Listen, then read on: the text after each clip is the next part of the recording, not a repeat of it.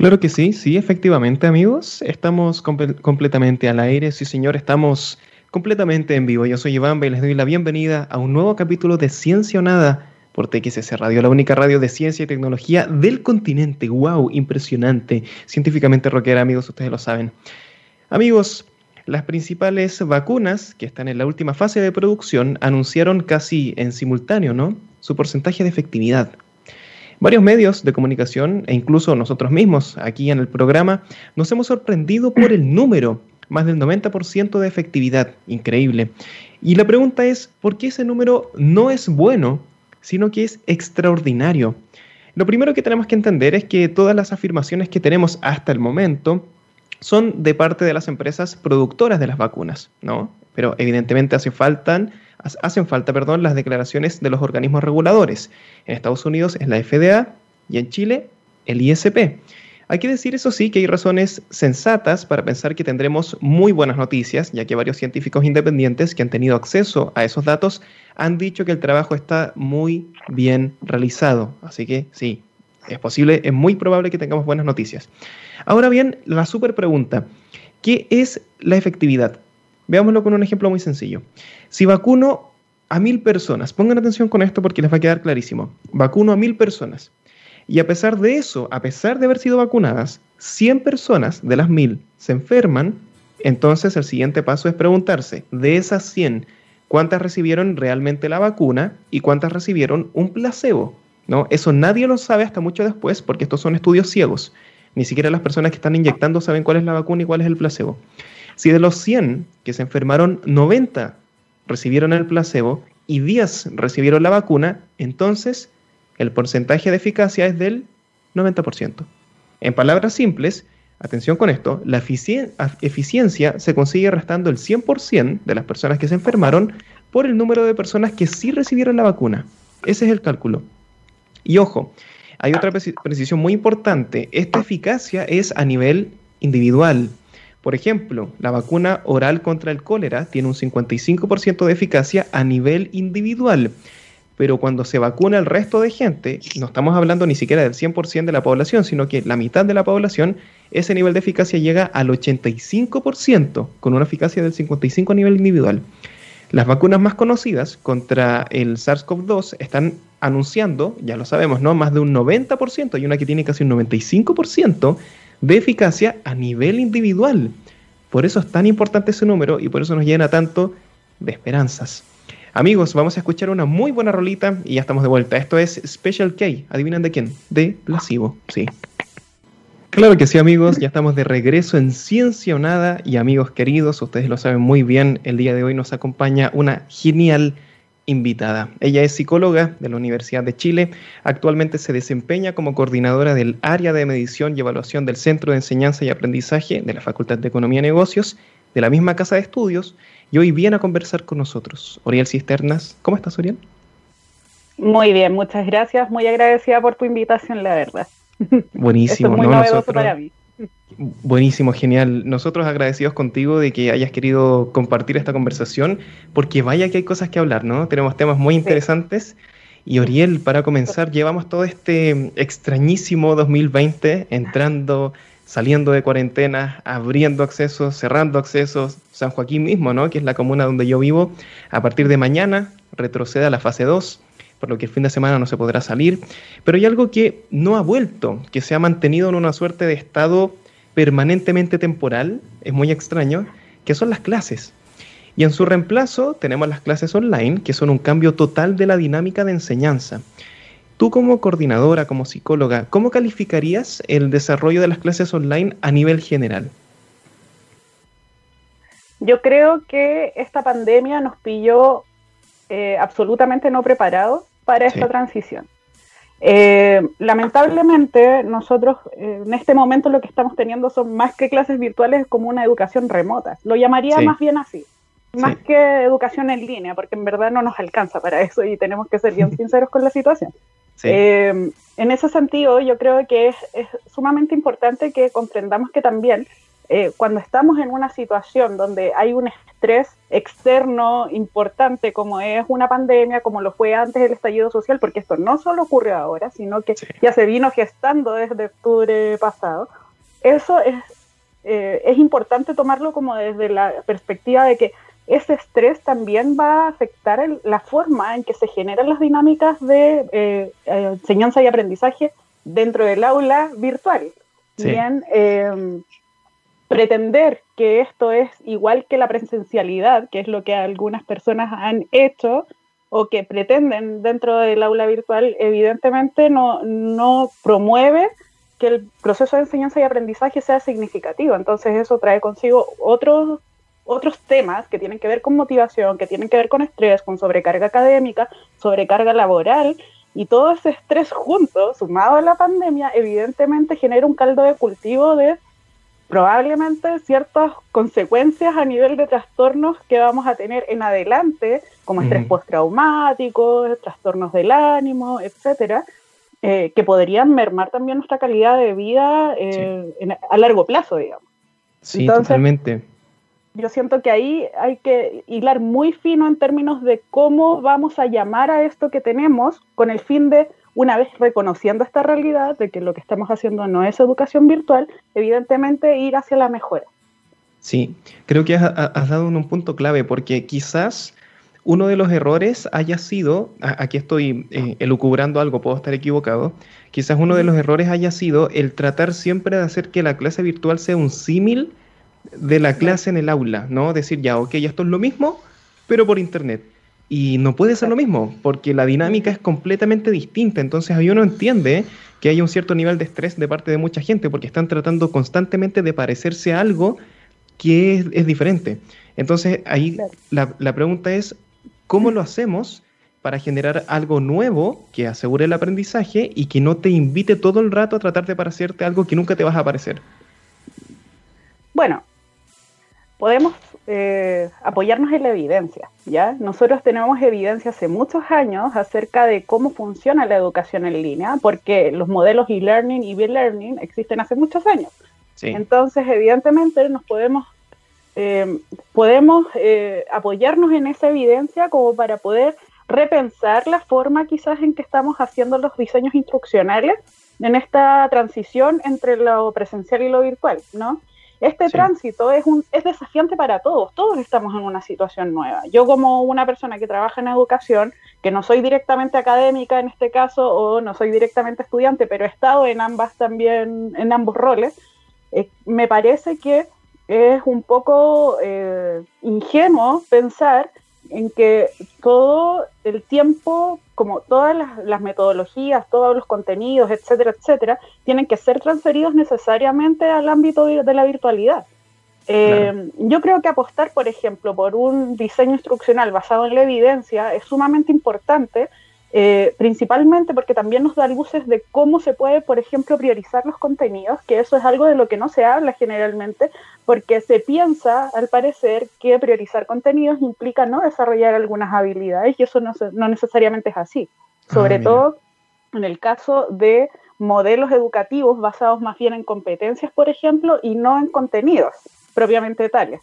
Bien, eh, yo creo que ese tránsito incluso del aprendizaje eh, basado, o más bien la educación basada en contenido, a los modelos de educación basados en competencias, por ejemplo, y ahora los más actuales que están basados en resolución de problemas, evidentemente eh, esa transición no se ha dado lo suficientemente rápido como para poder llegar, por ejemplo, a un modelo donde se, donde se prefiera desarrollar habilidades en los estudiantes y no solamente que memoricen cosas para poder hacer cuestiones más procedimentales.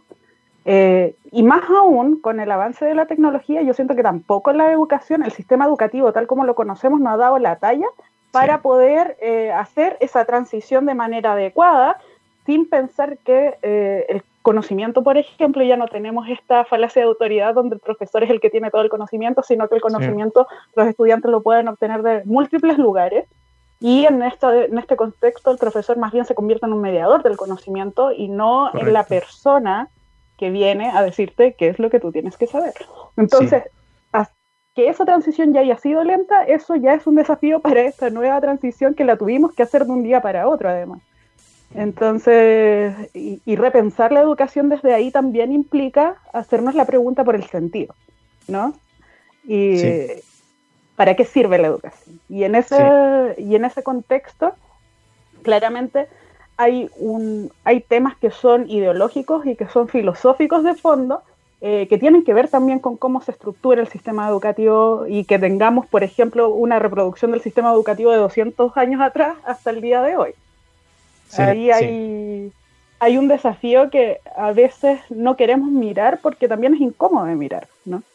Sí, es muy, es muy, es muy desafiante. De hecho, les aviso a los muchachos que veo que están escribiendo aquí en, el, en nuestro chat en Discord que el segundo bloque lo vamos a dedicar exclusivamente a eso, al rol de la educación. Y, Igor, bueno, aquí nos dice la poderosa evidencia. Sí, eso es lo buenísimo de, de, lo que nos enseña Oriel el día de hoy, que siempre habla desde la evidencia, ¿no? Desde lo que podemos medianamente, bueno, no medianamente, de lo que podemos directamente comprobar, y eso nos da muchas mejores herramientas. Y aquí, Oriel, sin duda, quienes han tenido que modificar enormemente sus quehaceres son los profesores, ¿no? Qué duda cabe.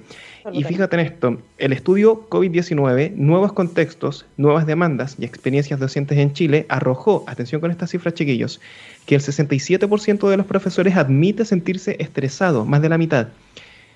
Difícil. ¿Cómo lo hacemos, por ejemplo, cuando nuestro profesor, me voy a poner en un caso súper específico, nuestro profesor es una persona mayor que ha tenido poco acercamiento a las tecnologías y que de un día para otro, como bien has dicho tú, tiene que aprender un montón de conceptos un montón de nuevos sistemas y que es muy posible que jamás haya visto y, partirlo desde cero. Me acuerdo, por ejemplo, cuando con los muchachos abrimos la comunidad de Discord, a mí me costó un montón aprender Discord y eso que yo ya tenía un conocimiento previo a algunas cosas.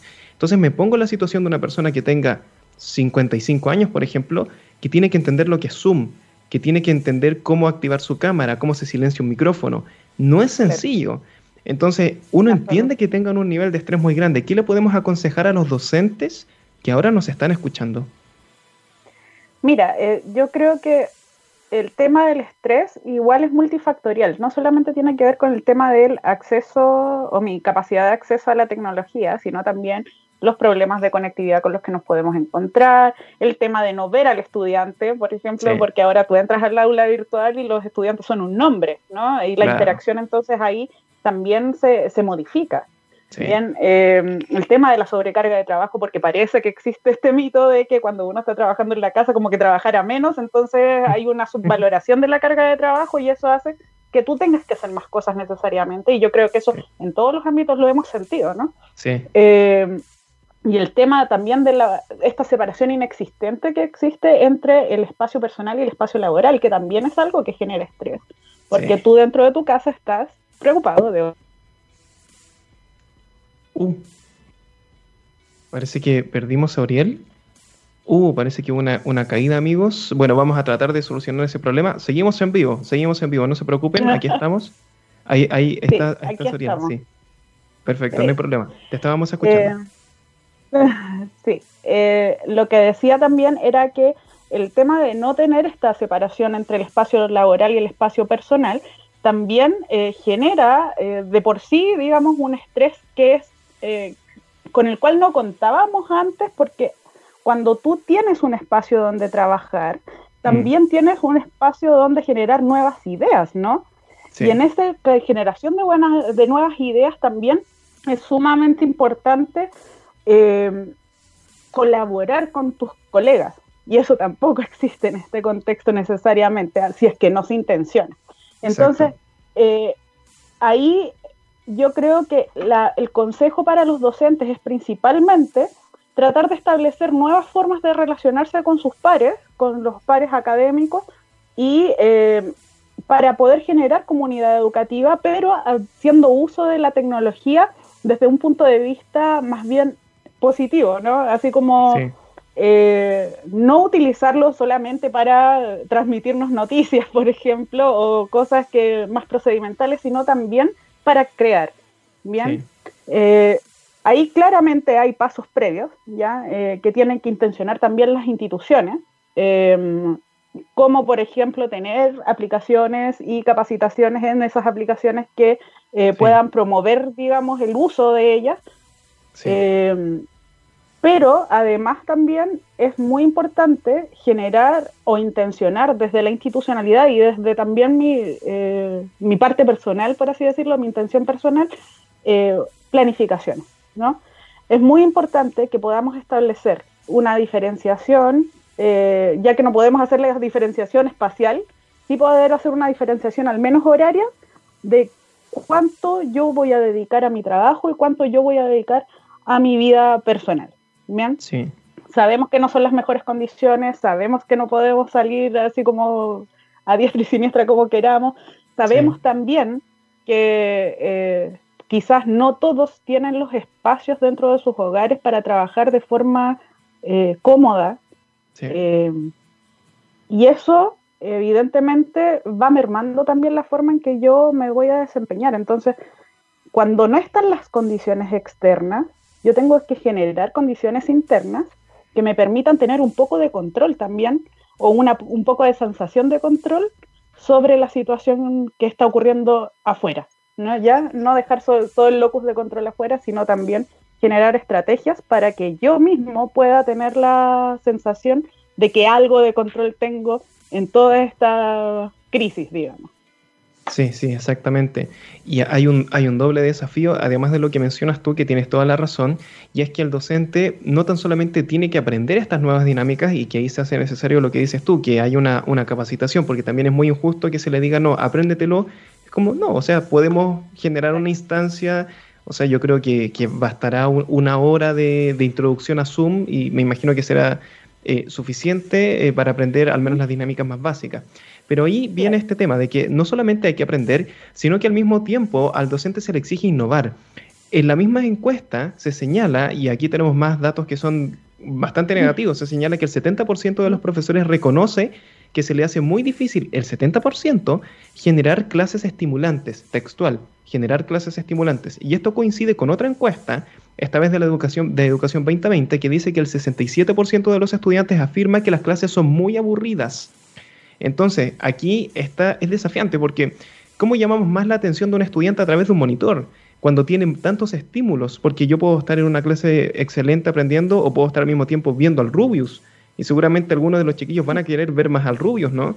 Entonces, podemos generar dinámicas distintas y de nuevo, que no quieran todo el rato parecerse a la sala de clases y tú ya adelantabas algo, Ori, que nos dicen aquí en el chat, que la dinámica en casa también es muy diferente, porque si yo estoy en clase y, y, se escuchan que mis papás están discutiendo, que están peleando o que están en la misma habitación porque no hay otra habitación, entonces claramente que ahí se dificulta el tema.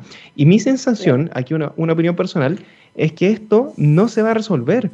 Finalmente, lo, a lo único a lo que estamos apostando todos de forma como inconsciente es a que, a que esto se acabe nomás. A que en algún momento abran los colegios y nos olvidemos del problema, ya chiquillos se terminó, pero no lo vamos a... Claro, y que volvamos a esta normalidad que, que, finalmente todos sabemos implícitamente que hay un montón de carencias, pero las podemos ignorar más rato y después nos ocupamos. ¿no? Es, un, es una, una opinión bien negativa, pero realmente creo que es realista. ¿no? no sé si tú la ves de la misma forma o tienes una visión diferente. Eh, yo, yo coincido con la lectura inicial que tú haces. O sea, yo creo uh -huh. que hay cosas que tenemos que asumir. ¿ya? Sí. Hay cosas que tenemos que asumir a priori. Las cosas no van a volver a ser igual que antes. Sí. ¿Ya? O sea, eso lo tenemos que asumir a priori. Sí. En segundo lugar, quizás, quizás podríamos pensar, por ejemplo, en una educación híbrida, por ejemplo, en un modelo de educación híbrido, como el Beer Learning, donde haya clases presenciales y haya otro grupo de clases que sean online, ¿no? Pero eso de todas maneras no, no, no se, con eso no se termina el problema de fondo, que el problema de fondo finalmente es que lamentablemente los diseños instruccionales que estamos pensando para, eh, para poder impartir las clases eh, están más bien en consonancia con lo presencial y no con lo virtual. Cuando uno está en un entorno virtual, lo que tienes que tener en consideración es utilizar la tecnología a tu favor. Es decir, si tus estudiantes están viendo el Rubius, es por algo. Y hay que ir a averiguar entonces qué es ese algo que podrías hacer más interesante esa interacción que la interacción que yo tengo con mi docente. ¿Bien? Yeah. Porque si el docente pretende estar en clase, dar el contenido, o sea, entregar el contenido e irse, como ocurre en, la, en, el aula presencial, porque generalmente en la educación superior, hay que decirlo, eh, ocurre este fenómeno de que del docente investigador que va, que tiene la docencia como en segundo, relegado en segundo lugar, y eso es así. Y eh, entonces entra a la sala, da su clase y adiós, me voy y no me hago cargo después de qué es lo que ocurre. Y resulta que la evidencia nos ha mostrado que las problemáticas que existen dentro del aula presencial se ven eh, agravadas y muy enfatizadas en la educación virtual. Es decir, si tú dentro de tu docencia tienes ya un inconveniente de interacción con tus estudiantes, eso va a ser tanto más notorio en el aula virtual. Y eso, mm. eh, hay evidencia de eso desde, no sé, los 90.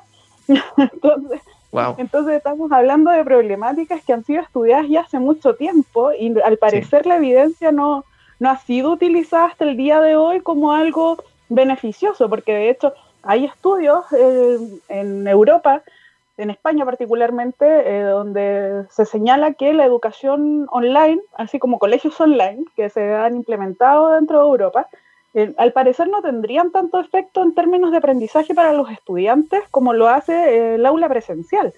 Y ahí entonces nos preguntamos, ¿el aula presencial es el factor crítico?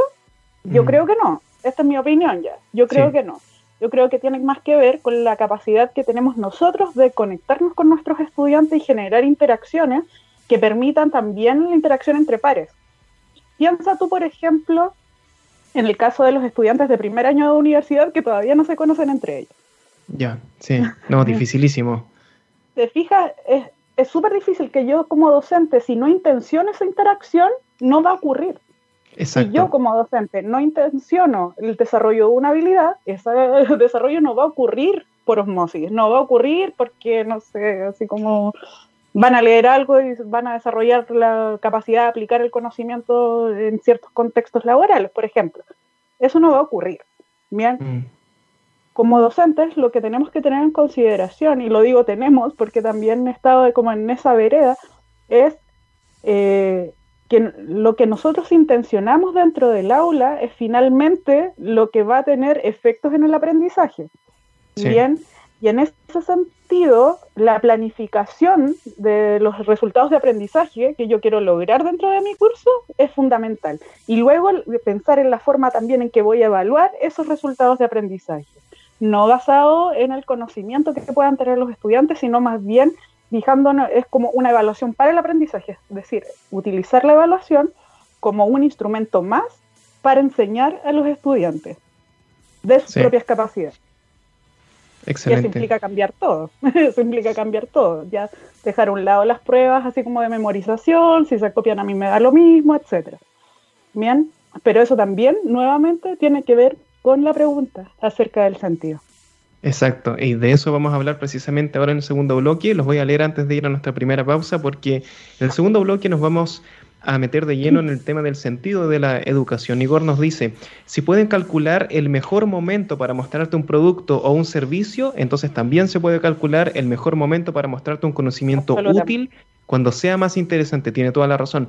Saikat dice, igualmente se pueden usar recursos lúdicos para la educación y hacerlo más tendiente a asociar la mejora con una recompensa. Él, nos dice empezar a activar el mecanismo de recompensa en nuestro cerebro con la educación. Gisulino dice, yo diría que faltan también los ritos propios de ir a clases, el caminar, ir en metro, eso te mentaliza y, y separa de la casa de estudio cuando pierdes eso, dice. Esta reforma se tenía que dar y la pandemia la aceleró, dice Uru. Wow, estamos teniendo aquí, eh, a ver, David también dice, en mi experiencia la conexión vincular es súper clave. Sin habilidades sociales de ese estilo, un docente tiene riesgo en lograr la relación necesaria para garantizar el aprendizaje, pero, pero es desafiante, incluso para mí, que soy un amor. Amigos queridos, estamos conversando con la psicóloga Oriel Cisterna. Vamos a escuchar una muy buena rolita y ya estamos de vuelta. Esto es Better de Guns N' Roses. Sí, amigos, ya estamos de regreso, ya estamos de vuelta en Ciencia Nada conversando con Oriel Cisternas. En este segundo bloque me gustaría que conversáramos sobre el rol de la educación a nivel global. Este es un tema muy desafiante porque es independiente de la pandemia. Vamos a dejar a la pandemia en un segundo plano por este momento y vamos a incorporar los desafíos que se aproximan más temprano que tarde. La pregunta es, ¿qué función cumple la educación formal al día de hoy? Y esto te lo pregunto, Oriel, porque el contexto actual es altamente incierto. La inteligencia artificial está reemplazando el trabajo humano cada vez más rápido. La globalización es casi total, o sea, un país de, de, este planeta que no esté globalizado inmediatamente queda en el pasado, y estamos obligados a competir con ciudadanos de todo el mundo, por lo que es cada vez más difícil que seamos los mejores en algo en específico y por lo tanto nunca paramos de estudiar, nunca paramos de aprender y al mismo tiempo ese conocimiento que vamos obteniendo queda obsoleto cada vez más rápido, entonces como súper desesperante. ¿Qué rol cumple entonces una institución como la universidad hoy en este mundo tan cambiante? Bueno, Iván, yo creo que esa pregunta es una pregunta incómoda, ¿ya? Porque mm, creo que la respuesta siempre proviene, o sea, siempre viene con un sesgo de por medio, ¿ya? Eh, porque es un sesgo ideológico principalmente. La pregunta por el rol que cumple la educación, por el sentido de la educación, por el para qué de la educación, eh, es finalmente una pregunta ideológica. Bien, eh, desde mi propio sesgo, y esto yo voy a establecerlo porque es un marco conceptual finalmente, eh, creo que el rol de la educación en la actualidad es em, que cuando tú sales de la universidad, lo que tienes es un rol dentro de la estructura social. Bien, lo que tú compras con el título, en el fondo, es un pase para tener un rol dentro de la estructura social y ese rol viene con muchas, con muchas expectativas ya que pueden ser expectativas de movilidad social, expectativas de éxito en términos monetarios, expectativas. Bien. Eh, cuando tú tienes un rol social, básicamente tú tienes un em, dentro de toda la estructura social de poder, ¿no? Tú vas teniendo más poder mientras más eh, arriba estás dentro de esa estructura social. Entonces, ¿qué pasa? Que cuando una persona va a la universidad y obtiene un título, finalmente lo que espera es poder movilizarse dentro de esa estructura social. Bien, y obtener así más poder. ¿ya? Es como el pensamiento, eh, en el fondo, pertenecer a lo hegemónico. ¿ya? Eh, como te digo, esa es mi lectura del asunto. Es una lectura que es personal y que proviene de mi sesgo, ¿no? Ahora, yo creo que cuando nos preguntamos en el para qué de la educación, eh, también nos estamos preguntando cómo, qué función cumple entonces el conocimiento dentro de toda esta historia. ¿ya? Sí, exacto. Alguien, eh, un dicho popular dice que el conocimiento es poder, ¿no? Yo diría que no es tanto el conocimiento, son más bien las redes de contacto, pero ese es otro tema. bien, eh, yo creo que el conocimiento es poder en la medida en que ese conocimiento es útil para la estructura social. Y por lo ah. mismo creo que hay ciertos campos del conocimiento que son más rentables que otros.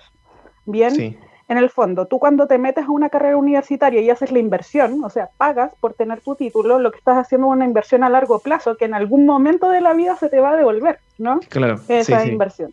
No tienes esa esperanza, ¿cierto? Claro, tú tienes la, la, expectativa, la esperanza de que eso se te va a devolver en algún momento. Sí. Ahora bien, eso va, es relativo, porque se supone que dentro de la estructura social hay carreras que son más eficientes y útiles que otras. Eso en estricto rigor no es así, pero al parecer, pareciera que sí es así. Entonces, ¿qué pasa? Que cuando tú haces esa inversión y esperas esa devolución, te das cuenta que si eh, estudias cierto tipo de carreras, esa devolución nunca ocurre. Exacto. ¿Ya? Porque tu conocimiento no es poder, sino que es tu red de contacto, sino que es tu, la capacidad que tú tienes de insertarte en el mercado, etcétera, etcétera. Bien, en ese sentido yo creo que lo que se viene eh, es cada vez ir agudizando más esa estructura en términos de que va a haber carreras que van a ser útiles y otras que no van a ser útiles en este contexto donde cada vez se van a automatizar más procesos. Sí. ¿no? Y en esa automatización de procesos a mí me da mucho miedo que si no cambiamos ahora nuestra forma de ver el conocimiento, entonces vamos a generar una crisis que finalmente va a dejar un montón de gente sin trabajo y un montón de gente también sintiéndose inútiles. Sí, estoy de acuerdo contigo totalmente. Sí, y yo creo, aquí me, la voy a jugar con una predicción negativa de nuevo, porque eso, yo creo que eso va a ocurrir.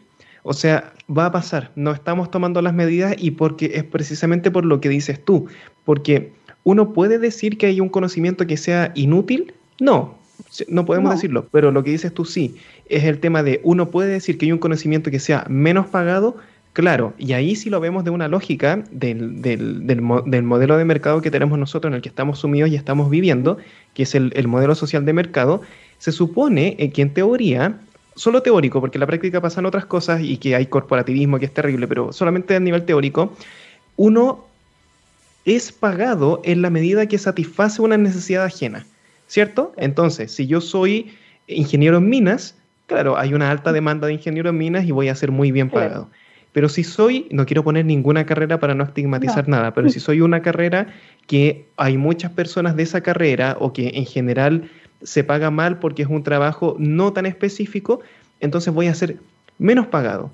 Y el tema es, y el desafío que nos dices tú, que hay carreras que hoy día son bien pagadas, pero que van a pasar a valer cero en esta lógica de mercado por la irrupción de la inteligencia artificial y que eso ya está ocurriendo. Entonces ahí pongo un ejemplo muy claro. Si hoy día yo soy zapatero, es muy difícil. O antes había personas que, que, cosían los calcetines, por ejemplo, y ese era un trabajo. Yo cosía calcetines y me dedicaba a eso. Hoy día eso ya no es posible porque el valor del calcetín, para seguir con ese ejemplo tan específico, es tan bajo que ya no vale la pena que una persona se dedique a coser ese calcetín. Entonces se vuelve en un, entre comillas, trabajo inútil, entre comillas, entendiéndolo en esta situación de modelo de mercado.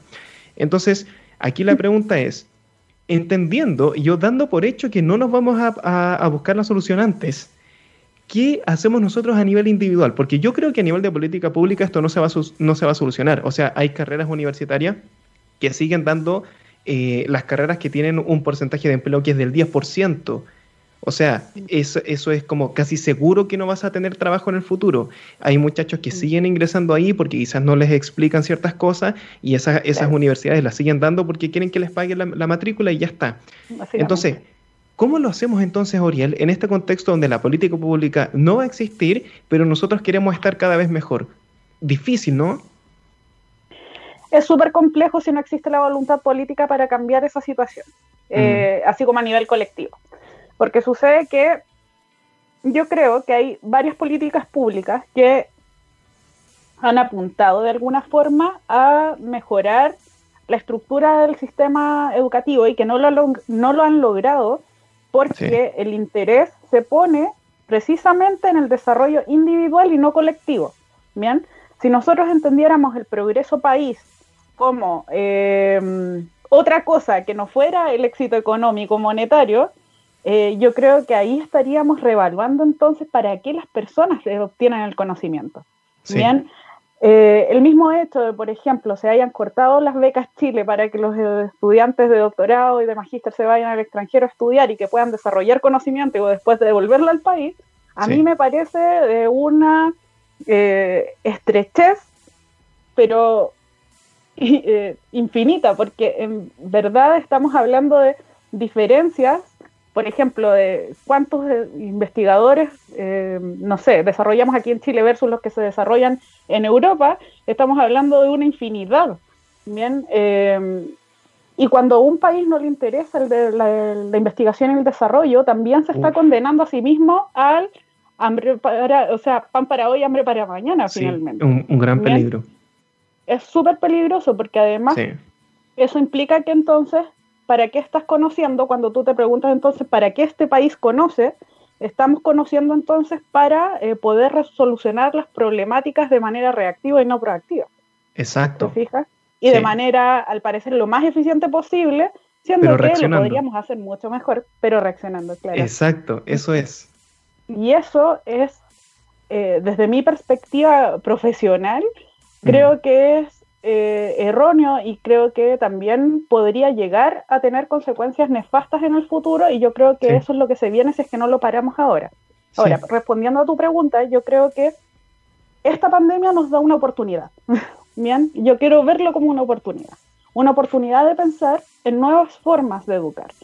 Mm. ¿Por qué? Porque yo creo que deberíamos volver también un poco, incluso, no sé, así como citando a la Gabriela Mistral, educar para humanizar. ¿No? Mm. Educar para humanizarnos, ¿ya? Y el educar para humanizarnos implica también eh, trabajar colaborativamente y pensar en una educación para el colectivo, no para el desarrollo individual, sino para el desarrollo del colectivo, de la comunidad, ah, de la sociedad. ¿Qué es lo que es útil para tu entorno? Exactamente. Entonces, cuando tú piensas la educación desde ahí, estás pensando una educación para desarrollar la autonomía de las personas. Y ahí cito a mm. Paulo Freire, porque evidentemente yo creo que desde ahí también es un poco esa mirada, donde eh, la educación como actividad política, y no estoy hablando de política partidista ni de políticos, sino como actividad que te genera una forma de ver el mundo, una forma de leer la realidad, eh, yo siento que es sumamente importante que generemos también eh, que el sentido se construya desde lo colectivo, desde cómo nosotros como sociedad vamos a enfrentarnos en adelante a las crisis, por ejemplo. También cómo como sociedad nos vamos a enfrentar en adelante a la inteligencia artificial. Y eso implica, por ejemplo, poder incorporar a la tecnología dentro de los procesos educativos, no satanizándola, no diciendo, ay, no, si entran los celulares a la clase, entonces los estudiantes no me van a estar escuchando, sino más bien utilizando esa herramienta dentro del aula, como dentro del aula virtual o presencial, como una forma de que los estudiantes también sepan utilizar la tecnología eh, de una forma constructiva, por así decirlo, para construir algo más para desarrollar algo más, para poder construir, no sé, el pensamiento crítico, que es algo súper importante, que todos sabemos que es súper importante, pero nadie al parecer como que lo dejamos ahí, nomás así como, ah, sí, es importante, pero vamos a bajar las horas de historia, vamos a bajar las horas de filosofía, que son una de las, que son ramos que precisamente apuntan hacia allá, ¿no? Sí, totalmente. Eh, y claro, y tampoco estamos enseñándole, por ejemplo, a los estudiantes escolares a filtrar información falsa, información verdadera dentro de Internet. Gran problema, eh, sí.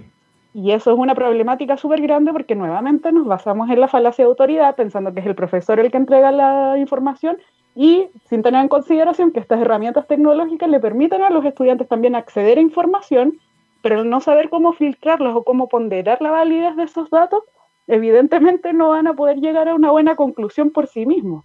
Mm, sí, sí, tienes razón yo creo que si consideramos la educación como una actividad política, también pensaríamos, por ejemplo, en que todo espacio es un espacio formativo.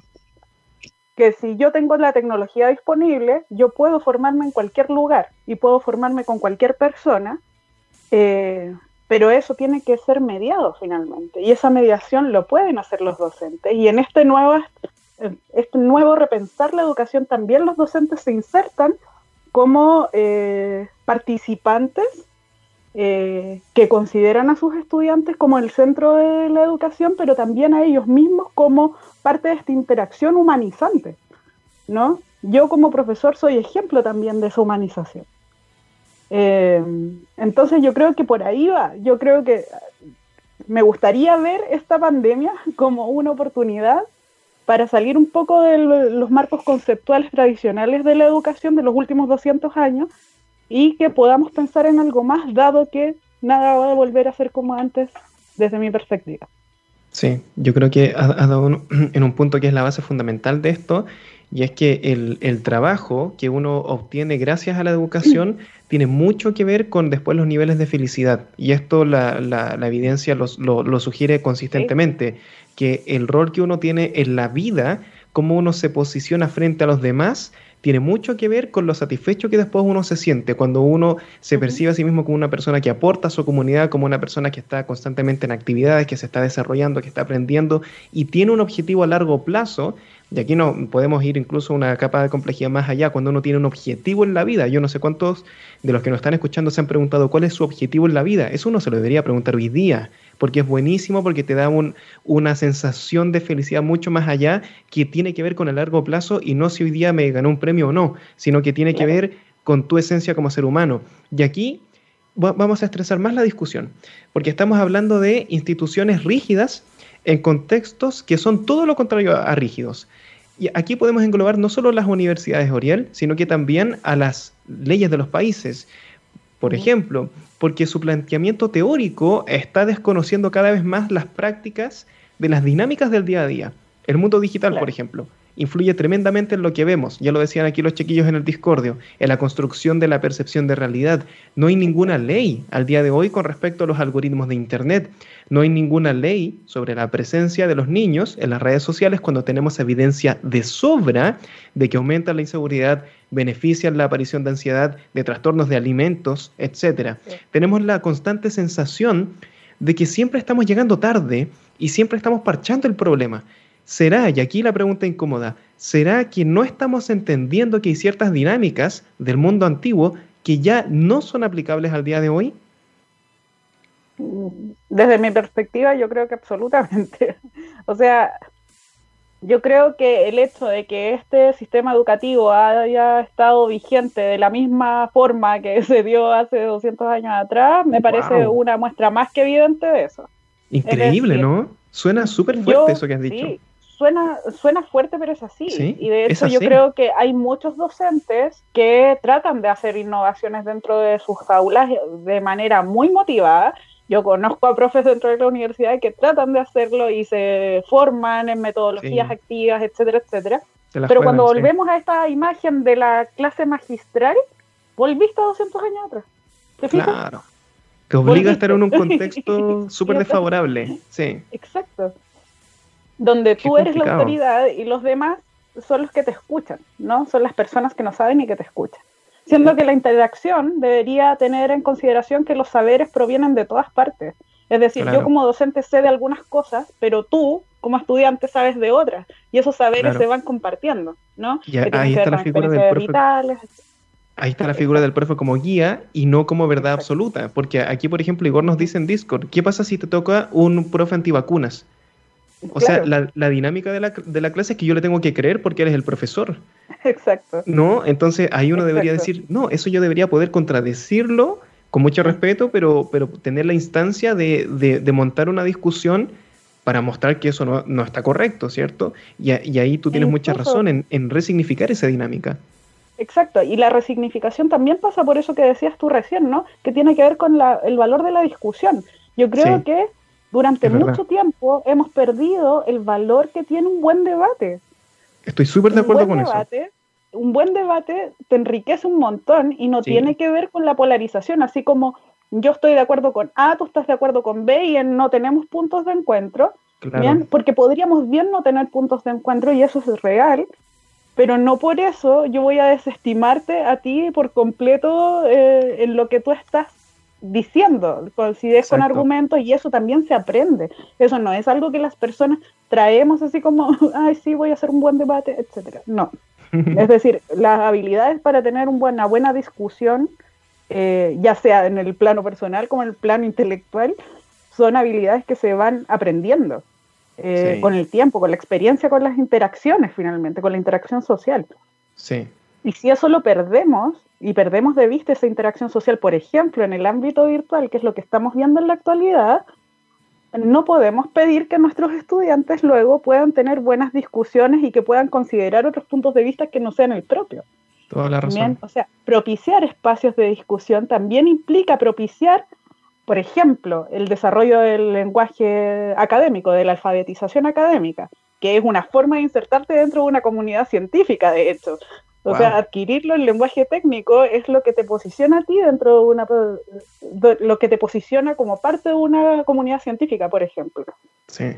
te pierdes el tema del pensamiento crítico, la resolución de problemas y la toma de decisiones. Porque evidentemente al no poder ponderar eh, tu información con la de otros, es muy difícil que tú puedas ver con ojo crítico algún tipo de información que no coincida con la tuya. Bien, porque estamos atravesados por el sesgo de confirmación y existen un montón de, temas eh, psicológicos cognitivos, por así decirlo, que tienen que ver con eso.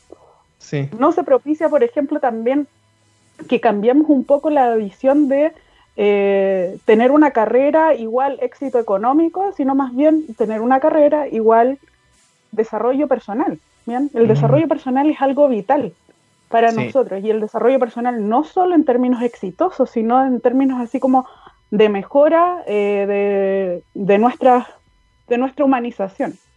¿ya? Es decir, cómo nosotros nos ponemos al servicio de los otros y cómo nosotros nos relacionamos con los otros de una manera que es eh, que promueve, digamos, la convivencia social sana. Sí.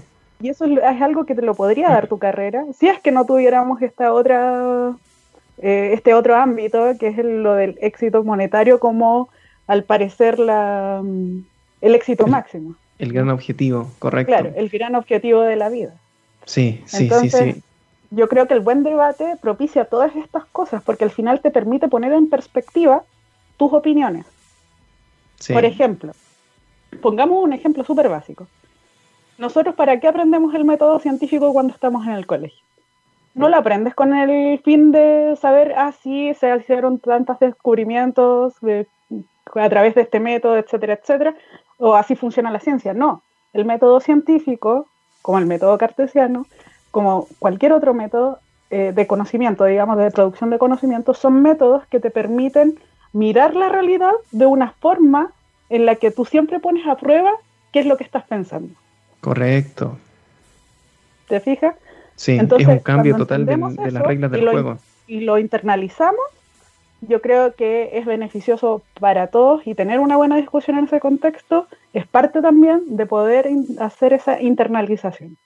Sí, sí, estoy de acuerdo contigo. Nos falta Estoy de acuerdo, o sea, nos falta debate, nos falta filosofía sobre todo, incluso yo esto, esto lo he comentado, lo, he comentado de hecho contigo también, Oriel, yo la filosofía la pongo antes incluso de la ciencia. Yo entiendo que este es un programa de ciencia y la valoro tremendamente, lo mejor que pasó en la vida, pero la filosofía tiene que ir primero, porque uno tiene que saber por qué y después empezar a hacer. Es una invitación que hacemos con Oriel. Ariel, perdón, Oriel, amigos, hemos llegado al final de nuestro programa. Ha sido una conversación realmente muy entretenida, realmente se pasó volando el tiempo, un aprendizaje muy grande que nos ha entregado. Y Oriel, el micrófono es tuyo para decir lo que tú quieras. Son tuyas las palabras. Te agradezco mucho la invitación, ha sido una experiencia interesante estar en una radio. tu primera entrevista, ojo con eso. Sí, primera entrevista de la eh. vida, siempre estaba como congresos, ponencias, etcétera, pero nunca me había enfrentado a esta situación y la verdad es que ha sido muy cómodo. Eh, bueno, un abrazo a toda la comunidad B-Matrix, por eh. supuesto, besitos, besitos. Al Discordio. Eh, muchas gracias por sus aportes y evidentemente la conversación no se termina aquí, o sea, yo hago la invitación eh, a también poder cuestionarnos estas situaciones todos los días. Yo sé que hablar de educación no necesariamente es cómodo, pero sí es útil y es útil también para darle un poquito de sentido a este paso que tenemos cortito por la tierra. Así que...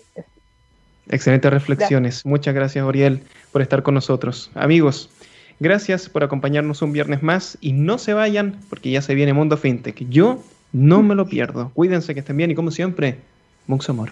Chao.